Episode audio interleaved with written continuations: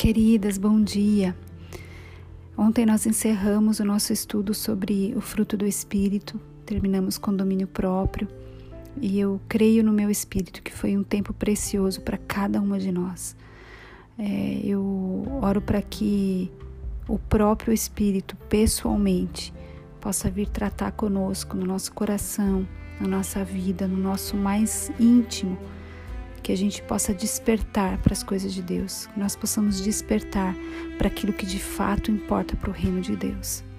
Hoje eu quero deixar aqui com você, eu senti muito forte no meu coração de, de ao encerrarmos esse estudo sobre obras da carne, fruto do Espírito, só deixar para vocês um, um, uma breve, algumas breves citações sobre os nomes do fruto do, do, do Espírito Santo e qual que é a função do Espírito Santo de Deus na nossa vida, né? E, e só mais, só para a gente finalizar mesmo a questão do fruto do Espírito, né? O que, que é de fato o fruto do Espírito?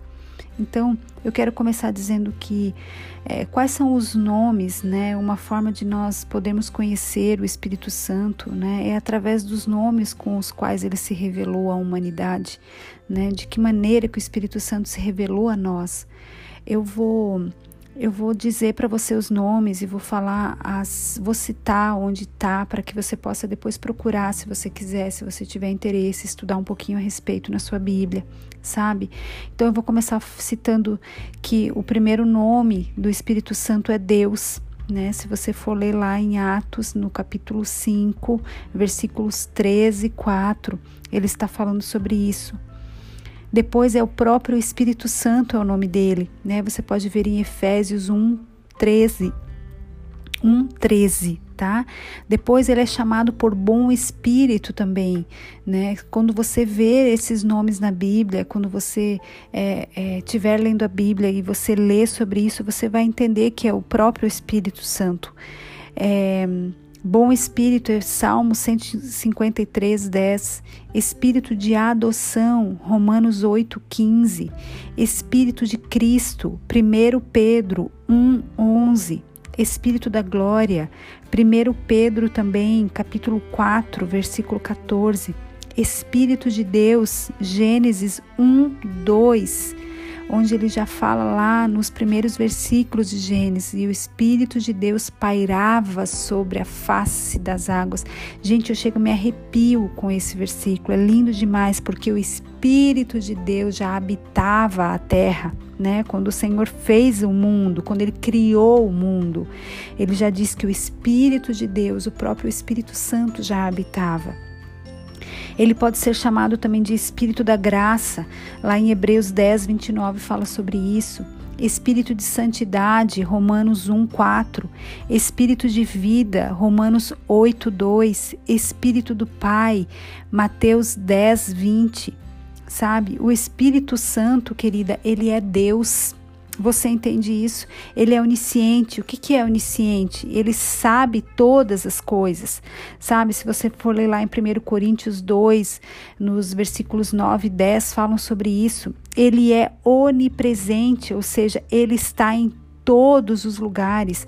No Salmo 139, versículo 7 ao 10, ele fala sobre isso. Eu amo esse texto de Salmos, onde ele fala: Para onde me ausentarei do teu espírito?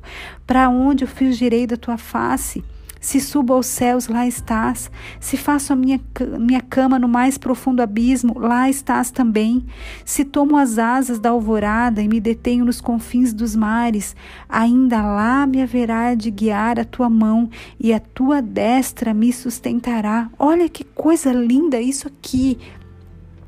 Ele está em todos os lugares, ele sabe de todas as coisas.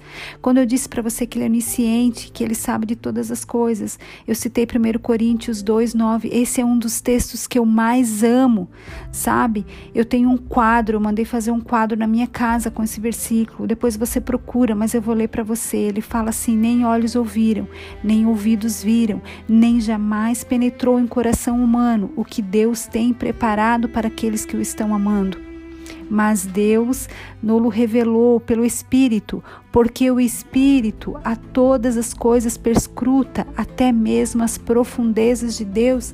Olha que coisa linda isso daqui. Eu não sei se você se emociona com isso, eu não sei se você fica empolgada com isso, mas saber que o Espírito de Deus, ele é onisciente, ele sabe de todas as coisas, ele está em todos os lugares. É, é saber que nós somos cuidadas por Deus. Você entende isso? Você entende a grandiosidade, o cuidado, o zelo de Deus por mim e por você? Quando a Bíblia fala que Ele sabe de todas as coisas porque Ele é onisciente, que Ele é onipresente porque Ele está em todos os lugares, é porque Ele sabe, Ele se importa com você, Ele se importa comigo, Ele agora está aí com você, do seu lado, dentro de você. Ele está em todos os lugares, sabe? Quando o Salmos diz: Para onde eu fugirei da tua face, Senhor? Para onde eu me ausentarei do teu espírito? Qualquer lugar que eu for, você está. Eu me emociono com essas coisas que vêm do alto. E ele é onipotente, ele é o poder do Altíssimo, sabe? É, você tem noção do que, que é o poder do Altíssimo dentro de mim, dentro de você? Gurias, isso é tão poderoso. Isso tem um poder sobrenatural que nós, na nossa capacidade humana, a gente não consegue medir a presença de Deus na nossa vida. A gente não consegue medir o cuidado de Deus, a, o quanto Ele nos ama. O quanto ele nos quer perto dele, o quanto ele aprecia quando nós o buscamos, quando nós desejamos a sua presença na nossa vida sabe? Eu quero que você entenda que todas essas coisas, sabe? Tudo isso é o Espírito, é o próprio Espírito Santo de Deus falando conosco. E só para que a gente conclua aqui, né? O fruto do Espírito, ele é o resultado da presença do Espírito Santo dentro de mim e dentro de você. O fruto do Espírito é o resultado de um espírito recriado por Deus. O fruto do Espírito é uma manifestação visível de um poder invisível que age por dentro, moldando o nosso caráter e o nosso comportamento. Peça ao Espírito Santo hoje que mude o teu caráter, que mude o teu comportamento. Peça isso. Ele é onipotente, ele é onipresente, ele é onisciente. O fruto do Espírito, ele nos dá condições espirituais para lidar com todas as situações, em qualquer situação, com todas as pessoas, com, qual, com, com qualquer pessoa. Esse é o fruto do Espírito. O fruto do Espírito é uma manifestação visível de um poder invisível que age dentro de mim e de você. A minha oração hoje é que nós tenhamos essa sensibilidade de ouvir a voz do próprio Espírito de Deus falando ao nosso coração. Que nós possamos deixar as, as distrações de lado por um tempo, nem que seja por 10 ou 15 minutos do nosso dia, para que nós possamos permitir que o Espírito Santo fale conosco. Muitas vezes ele quer falar, mas a gente está tão ocupada com, com tantas coisas. Vocês lembram de Marta e Maria? Quando Deus fala, Marta, Marta, porque se ocupa com tantas coisas? Quantas vezes o Senhor quer falar comigo e com você e Ele fala, Daiane, Daiane, pare de se preocupar com as outras coisas, pare de se preocupar com os problemas, pare de se preocupar com o futuro. Eu estou cuidando de tudo para você. Eu só quero que você dê um tempo. Eu só quero que você pare um pouco eu quero que você pare tudo, que você silencie, porque existe um poder no silêncio, porque eu quero falar com você.